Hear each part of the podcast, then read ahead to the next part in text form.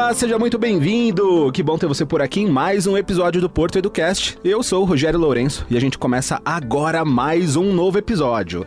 Gente, um novo episódio que praticamente já tá no meio do ano, né? Metade aí de 2023 já se foi. E é muito natural a gente fazer aquela reflexão de: será que eu consegui cumprir a metade das metas que eu tinha para esse ano? E muitas das metas envolve dinheiro, né? Envolve gastos, tem grana envolvida. E olha, gente, que número curioso que eu trouxe aqui para vocês. O número de brasileiros inadimplentes bateu o recorde aí do início de 2023. O SPC Brasil deu esse dado pra gente informando que 40% da população adulta tem pelo menos uma conta em atraso. A gente faz um planejamento, às vezes sai fora do controle, o que é super natural, né, gente? E aí, com isso, vira aquele bolo de neve, as dívidas vão se acumulando e a gente pensa: socorro, como que eu faço para me livrar disso? Para colocar as contas em dias e botar em prática novos projetos, existem diversas alternativas, né, gente, para a gente organizar a vida financeira sem comprometer aí a, a nossa renda, né, a nossa renda mensal. Só que eu não sou especialista no assunto, eu sou especialista em gastar.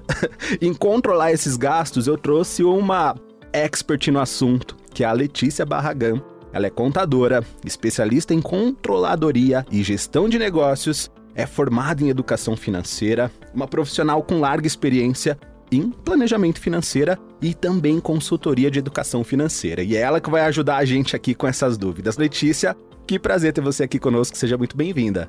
Obrigada, Rogério, é um prazer estar aqui. Obrigada pelo convite. É, é, um prazer falar de um assunto que eu amo tanto, que é a educação financeira. Espero poder contribuir aí um pouquinho com as finanças de todo mundo. Ah, que legal. Vai sim, porque eu acho que assim como muitos que estão ouvindo, a gente gosta de gastar.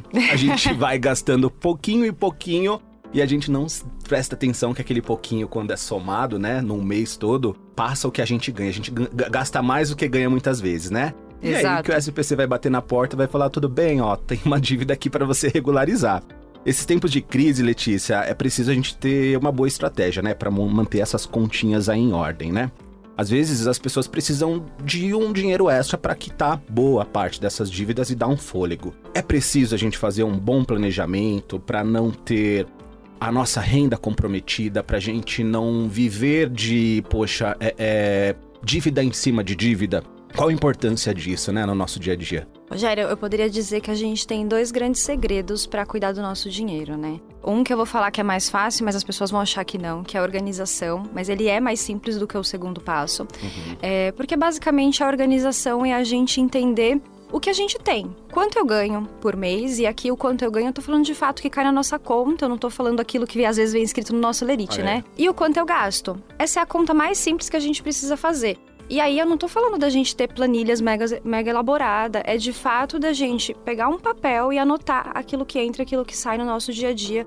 Isso faz muita diferença. Uhum. E aí a gente pode falar de diversas opções, né? Eu posso ir para uma caderneta mesmo, eu posso falar de Excel, posso falar de aplicativos. Tem Sim. várias metodologias disponíveis hoje, né? Tem aplicativos hoje, verdade. Tem aplicativos muito bons. É verdade. Exato. Acho que aqui a forma que a gente acompanha, ela é o menos relevante, porque o mais importante é que você tenha consciência de quanto você ganha, de quanto você gasta por mês. E aí isso é organização, é, é o, a gente poderia dizer que é o beabá. E aí a gente tem um outro passo que é a mudança de mentalidade, que é o mais importante, porque quando a gente não tem uma mentalidade de entender que a gente não pode viver fora do nosso padrão ou fora daquilo que o meu dinheiro pode é, cumprir na minha vida, é aí que a gente faz pequenas comprinhas virarem um problema no final do mês. A gente perde a realidade daquilo que a gente pode gastar. E isso é extremamente importante. Você me lembrou aquele ditado que a gente vê muito na internet. Poxa, a vida é uma só, não sei se amanhã eu vou estar vivo. Amanhã a gente tá vivo, endividado, lascado. E como é que faz, né? É exatamente isso. E tem muita gente, Letícia, que acaba concentrando os gastos no cartão de crédito, né? Compra do mês, para adquirir, enfim, fazer compras, serviços, até pagar boleto, que hoje é muito comum pagar boleto com cartão de crédito. Existe um risco, né? Porque Existe. o cartão de crédito, a gente sabe que se não tem o controle, vira ali um, uma bola de neve sem fim como que a gente consegue também ter o controle para que o cartão não se transforme em um vilão, ao invés de ajudar? Sim.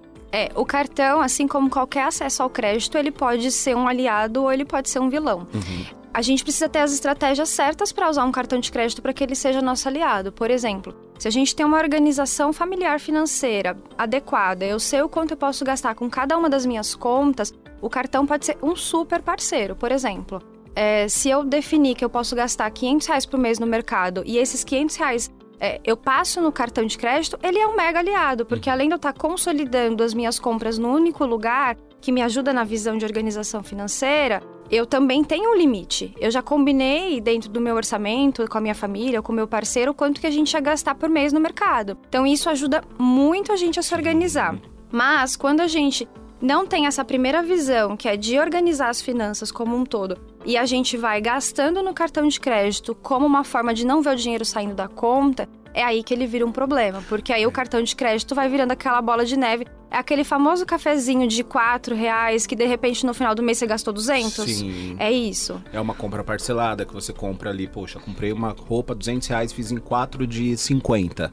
Depois mais 3 de 75. Depois paguei um boleto que você vai ver no final do mês. Vira uma bola de neve. É. E, e, tem uma coisa muito legal do cartão de crédito, quando a gente consegue entender que ele é um aliado, é, por exemplo, em situações em que a gente tem dinheiro para fazer uma compra à vista, a gente vai lá, negocia e a gente percebe que à vista eu não vou ter um desconto maior, pega esse dinheiro, investe e parcela no cartão de crédito. Ele pode ser um super aliado realmente de te antecipar, inclusive, é, compras que você não faria ali. Então, é, é, importante a gente conseguir ter esse meio do caminho e esse equilíbrio. Então, eu não posso gastar aquilo que eu não poderia pagar à vista ou que não uhum. caberia no meu orçamento, mas ele pode me ajudar e facilitar ali é, para que eu tenha compra de bens ou compra de é, situações específicas, Sim, né? serviços e serviços, tudo o cartão. Exatamente. Hoje tudo a gente faz com o cartão, né? Exato. Desde um iFood, uma compra. Uh, eu vim hoje para gravação de metrô, eu comprei meu bilhete com cartão de crédito no aplicativo, Sim. que é 4,40, mais de 4,40 em 4,40 vezes dois todos os dias. Quanto que isso não dá no final do mês também, não é? Exatamente. E é muito por isso. Tem também as contas de consumo. Vamos falar um pouquinho de conta de luz, celular, internet, escola do filho,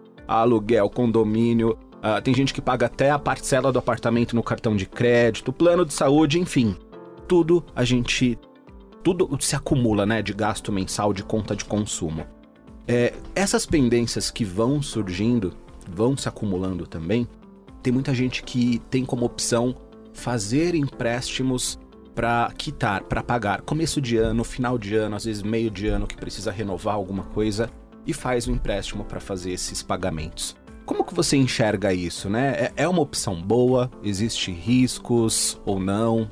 É, acho que o primeiro ponto, Rogério, é se você se pegou nessa situação, né, das contas básicas do dia a dia estão é, cobrindo todo o seu orçamento familiar e você precisa recorrer a um empréstimo, é, eu acho que tem duas coisas primeiro a ser avaliada. É dar uma, um, um passinho para trás e primeiro olhar para o seu planejamento familiar, aquela continha, né? Quanto que eu ganhei, quanto que eu estou gastando.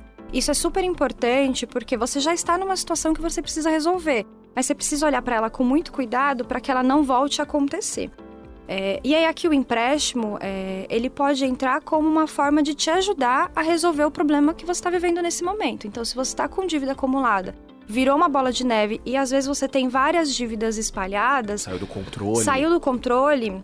É legal você analisar a situação e falar, poxa, talvez aqui se eu entrar com um empréstimo pontual, um único, com uma única taxa de juros, eu, eu tiro todo, eu centralizo, tiro todos esses empréstimos que eu tenho, ou todas essas dívidas que eu tenho, fica mais fácil de organizar e conseguir quitar. Mas é muito importante olhar para um, o que te fez chegar até ali. O que, que aconteceu para que você chegasse nessa situação das contas básicas envolver todo o uhum. seu dinheiro? E inclusive repriorizar, porque a, o dinheiro é um só, né? Então, se a gente tem uma única renda ou que a gente tenha duas, mas o valor é um só. Então, a gente precisa decidir com muita sabedoria o que a gente faz com ele. É, e um ponto muito importante, né? Quando você toma uma decisão de pegar um empréstimo é, para resolver a sua situação financeira, é importante que você avalie N pontos, inclusive se a parcela que você está pegando, ela cabe dentro do dinheiro que você tem. Então, hum. fazer essa análise é extremamente importante para você virar e falar: eu vou pegar o um empréstimo, eu vou pagar uma parcela de tanto por mês e eu vou conseguir pagar. É Sim. Importantíssimo. Exato, senão depois tem que pegar um empréstimo para pagar outro empréstimo. Exato. Você não resolve o seu problema de uma forma estratégica, né? Exatamente. Você joga para frente só. É isso mesmo. E qual, quando a gente fala de empréstimo, tem os empréstimos comuns que a gente pega ali com banco, que a gente pega com, enfim, N instituições financeiras, que a gente sabe que muitas vezes a gente pega um valor e no final das contas esse valor no final vai dar vezes dois. Peguei 100 mil, quando eu pagar tudo vai dar 200 mil de, de, de, de dívida. É, existem outros empréstimos no mercado, assim como eu, eu sei que a Porto tem, né, algumas opções de empréstimos. E um deles é empréstimo com garantia, por exemplo, garantia de veículo, garantia de imóvel. Qual é a diferença desses? Ou tem benefícios? É melhor para o cliente? Tá. É, acho que só um ponto antes da gente entrar nos modelos de empréstimo. É legal dizer que é, os empréstimos como um todo eles são muito baseados pela taxa Selic. Hoje a gente está com uma taxa Selic alta, a gente está falando de uma taxa de 13,75. Hum, tá. E isso baliza todos os empréstimos, todo o acesso ao crédito, na verdade, né? E aí, quando, é, numa situação como essa, que você precisa acessar ao crédito, você precisa fazer análises muito importantes. Entre elas, você vai analisar qual é a melhor taxa. Então, qual é a instituição financeira que está te oferecendo uma melhor taxa?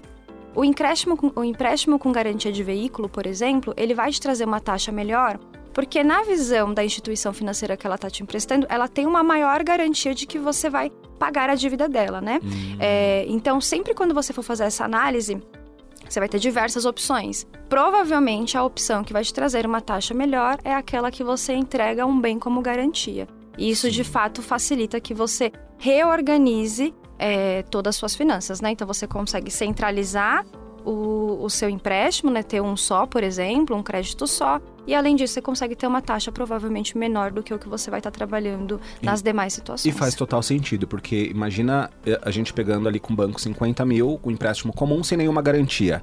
Se você começar a não pagar mais, o prejuízo é do banco e também do cliente, que enfim, aquela dívida vai se acumular.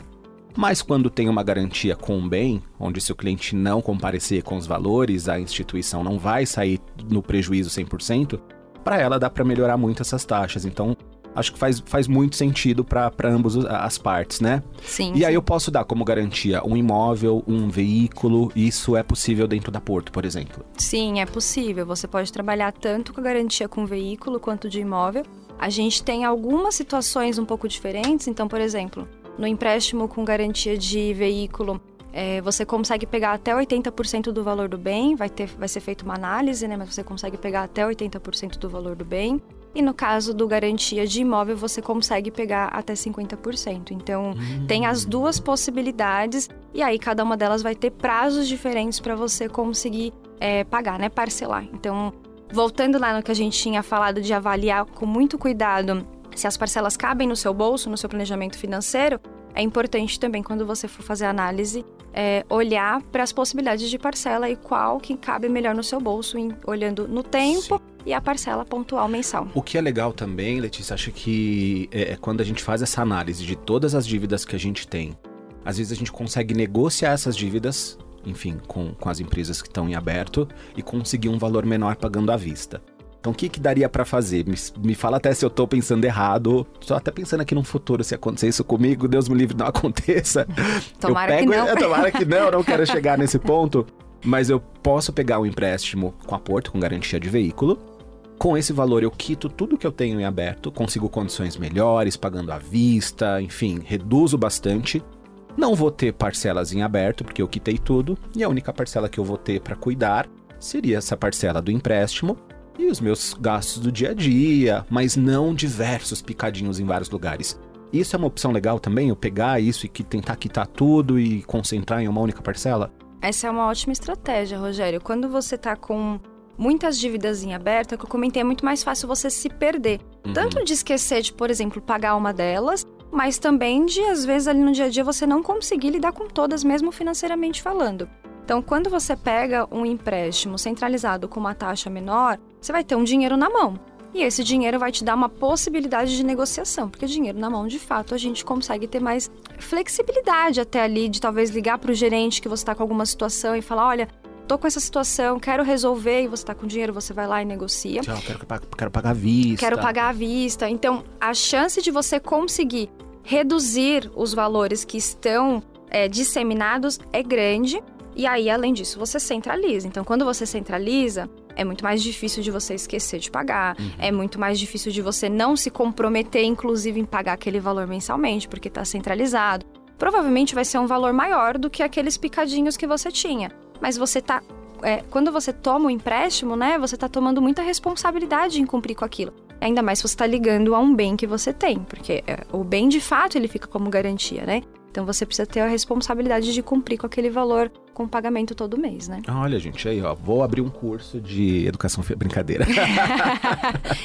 Olha, estou tá virando com... expert aqui com a Letícia, me dando várias dicas. Seu, seu raciocínio está corretíssimo. Olha, estou no caminho certo. A gente está falando de é, é, dívidas, de soluções financeiras. É, e a gente às vezes tem muito projeto ainda em andamento. A gente está no meio do ano, tem projetos para acontecer que às vezes, poxa, eu quero custear um curso para o meu filho, um intercâmbio, eu quero fazer uma reforma da minha casa, uh, enfim. E eu preciso às vezes de um aporte maior, de um valor maior. E esse sonho, esse planejamento não está cabendo agora no meu, no meu momento inicial. Quando a gente fala de empréstimo, eu posso pegar também para esse tipo de situações, para realizar um sonho, para fazer uma viagem, é, seja valores menores e maior, o, o, acredito que o empréstimo garantia de imóvel ele ajuda a realizações maiores, como a reforma de uma casa, por exemplo. É, eu consigo então usar esse valor para qualquer finalidade, não só para regularizar uma dívida. Não, você consegue usar o valor para qualquer finalidade. Quando você faz o empréstimo, você vai ter o dinheiro na mão. Uhum. E aí você pode fazer com aquele dinheiro o que tiver dentro do seu planejamento. Então, os exemplos que você deu, né? Se eu quiser reformar minha casa, ou às vezes custear a formação de um filho, é, você pode re realizar diversas situações. Acho que o ponto aqui, quando a gente fala de um empréstimo maior e mais a longo prazo, como por exemplo um empréstimo com garantia de imóvel, né? Que a gente está falando que você tem até 20 anos para poder pagar. Aqui o planejamento ele é mais importante ainda, porque a gente está falando que você vai fazer um comprometimento ao longo prazo. Então, supondo que você divida em 20 anos, você está se comprometendo em pagar uma conta todos os meses por 20 anos. Isso de fato. Praticamente um financiamento, né? É praticamente um financiamento. Se a gente for comparar com o financiamento de casa, né? A gente tem ali até 35 anos. Uhum. É, então, exatamente. Assim, é, a gente está falando de um longo prazo. E aqui é muito importante é, primeiro, que a decisão do que você vai fazer com esse dinheiro seja muito clara para você. Você é, pense e planeje muito sobre esse ato, né? Sobre essa ação.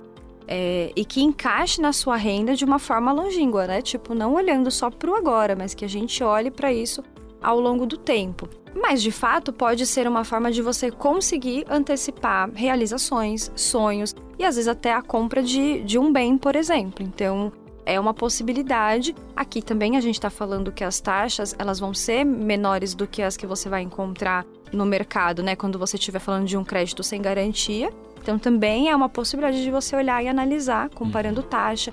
E aqui é importante olhar três pontos é, que a gente já falou, mas assim, só para reforçar. Então você tem que olhar se o valor total que você está pegando é um valor que se adequa para o que você precisa. Sim. Se a taxa que você está pegando é uma taxa que está adequada àquela comparação, à pesquisa que a gente precisa fazer. É, e se a parcela cabe no mês, olhando isso mais para frente também. Prazo, Exatamente. É. E, e, quando a gente fala em empréstimo com garantia de automóvel, você falou que eu consigo pegar até 80% do valor do veículo, né? Isso. E de imóvel até 50% do valor do imóvel. Exatamente. Aí eu fiquei com dúvida aqui pessoal minha, por exemplo, o meu carro, ele precisa estar quitado para eu conseguir fazer esse, esse empréstimo? No caso do carro, sim, ele precisa estar quitado. Mas no caso do imóvel, você consegue ainda estar com o imóvel financiado, hum, não precisa estar quitado. Legal. E o imóvel, ele precisa estar desocupado ou eu posso eu estar morando no meu imóvel e usar ele também como garantia? Quando você pega o empréstimo com garantia, é, você vincula o imóvel àquele empréstimo, mas ele uhum. não precisa estar desocupado, você pode continuar usando de forma tradicional. Ele pode estar até alugado para alguém. Pode estar alugado, ele continua sendo seu. Uhum. A diferença é que, caso aconteça de lá na frente você não fazer a quitação do empréstimo que você fez, ele, ele é um bem vinculado ao empréstimo. Então, é, é ele fica em aberto, né, para a financeira. Mas não necessariamente você precisa estar com ele desocupado ou não pode alugar. Pelo contrário, ele é um bem continua para o seu uso, né? Sim, eu imaginava que poderia, precisaria estar quitado o imóvel para eu uhum. conseguir fazer, mas uma resposta para mim foi uma surpresa boa de que não precisa estar tá quitado. E, e, assim, Letícia, a gente está falando de comparar né, os valores de parcelas com, com outras modalidades de empréstimo. Tem aí então uma não sei se é um mito ou se é uma verdade, de que a taxa com garantia de imóvel de veículo é menor comparado ao empréstimo comum. Isso é verdade? Você que já, que já tá nesse mundo, que ver números todos os dias, já sentiu essa diferença de valores? É, de, de fato existe, assim. É, o que faz a gente ter um acesso a um crédito menor, né? Acho que isso é importante a gente, a gente olhar. Todo acesso ao crédito, ele vem de uma relação com uma instituição financeira. Então, conforme a gente se relaciona com as instituições, a gente vai ter acesso a créditos com taxas melhores, é, ou quanto a gente não se relaciona com taxas maiores. E isso é um parâmetro muito forte no mercado, né? Então, toda vez que a gente é, vai acessar a um crédito, a gente tem o impacto da taxa Selic, que eu comentei lá atrás, mas a gente também tem um impacto que é o impacto pessoa, né? Um, um CPF mesmo. E aí, o que, o, o que, as instituições financeiras fazem, elas olham para o mercado e elas entendem como aquela pessoa se relaciona financeiramente com o mercado e com ela própria. Então, quando você vai acessar a um crédito, é toda essa análise que vai ser feita, óbvio que numa, num, detalhamento muito maior do que o que eu estou trazendo Sim. aqui, né? É, mas quando essa análise é feita, ela vai olhar para qual é o risco de você não pagar aquela dívida. Então, a taxa que a instituição vai te oferecer, ela está diretamente vinculada o quanto eu acredito que a Letícia vai me pagar. É o risco, né? Qual que é o risco que, ela, que eu tenho de não ser, da Letícia não cobrir esse empréstimo que ela está fazendo aqui comigo, dela não pagar a parcela dela.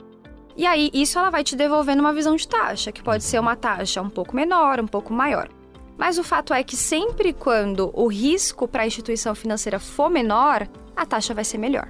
Então, nessa lógica aqui, é, de eu ter um bem, seja ele é, um carro ou uma casa, né, um apartamento, que eu, que eu digo, que eu viro para a instituição financeira e falo, olha, eu quero um empréstimo e o meu bem fica aqui. Ele está disponível para você. Se eu não cumprir com aquilo que eu estou combinando com você, eu, você pode vir aqui e, e buscar o bem. Então, nesse quesito, para a instituição financeira, ela tem uma garantia infinitamente maior de que aquilo vai ser, vai ser cumprido. Primeiro porque a, as pessoas de fato se comprometem mais, então vou pensar aqui na lógica mental das pessoas mesmo, Sim. tá? Quando eu sei que o meu bem está em risco, eu tenho um compromisso muito maior com aquela dívida Exatamente. que eu tô entrando. É igual quando a gente aluga um imóvel com um fiador. Exato. Que é aquela casa tá ali como garantia, ou aquele outro apartamento de alguém, de um, geralmente alguém da família, né? Porque hoje também fiador é difícil, Sim. mas existe aquele comprometimento porque você tem, você fica com medo, meu Deus, eu não quero ter um perder esse imóvel, Exatamente. não quero Exatamente. Então, mentalmente a gente tem uma diferença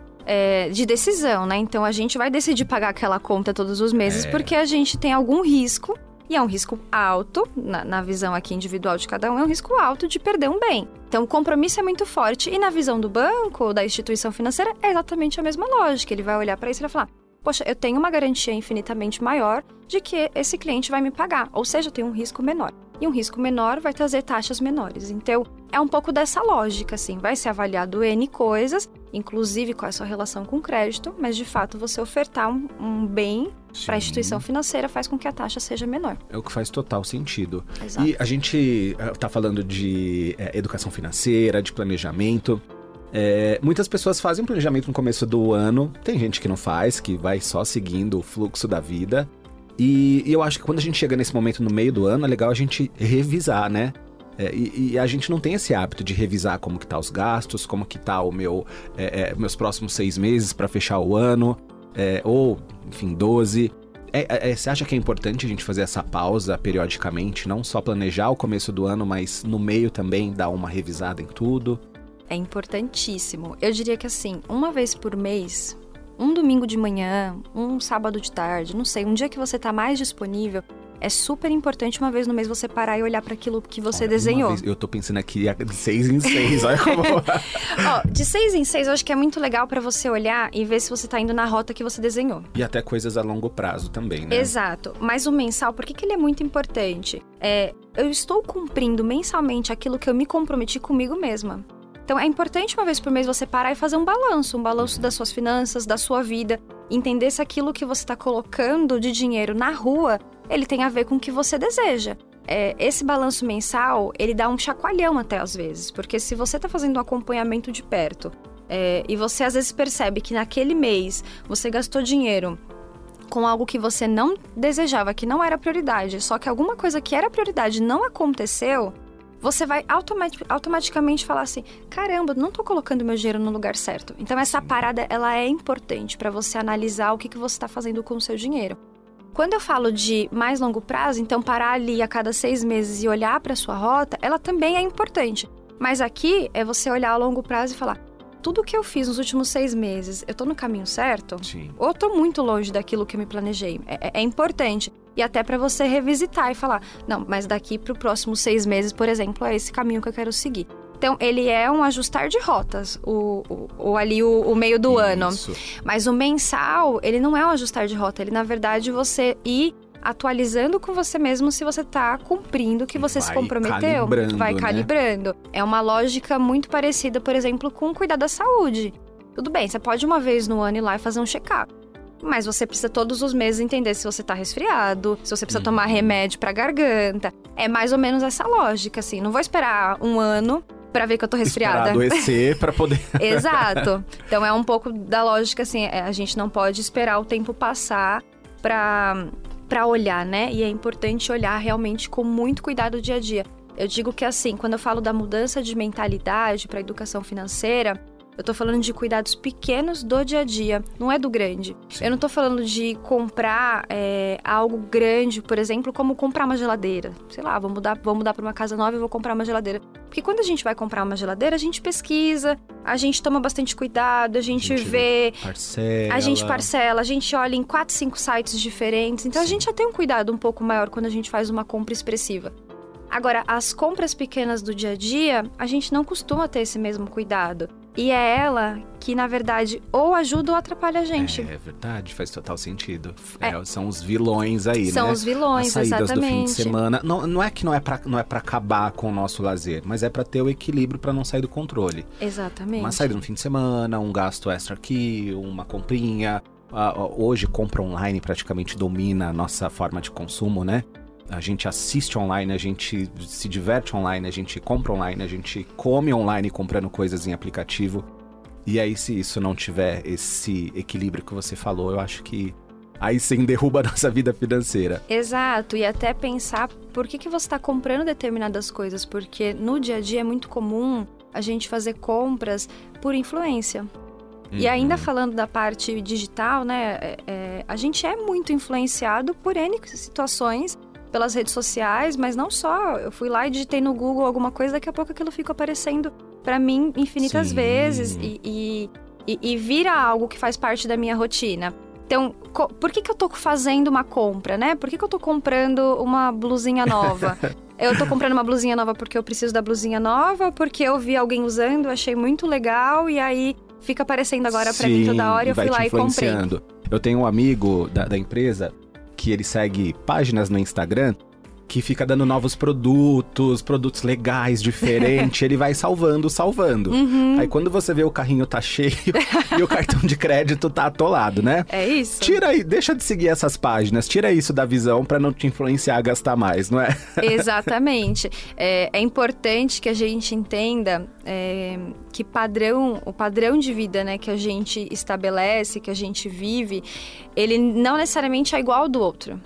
A gente pode ganhar exatamente o mesmo salário, mas não significa que eu posso fazer exatamente o que o meu colega está fazendo ou que a pessoa que eu estou vendo ali está fazendo. Por quê? Porque a gente tem realidades diferentes, a gente tem prioridades diferentes. Isso, cada um já tem ali os seus gastos, já tem as suas dívidas, as suas parcelas. Exatamente. suas necessidades.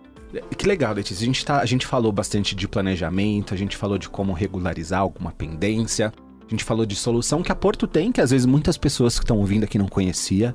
Eu não conhecia, eu conhecia o crédito com garantia de veículo, mas de imóvel para mim foi uma novidade também.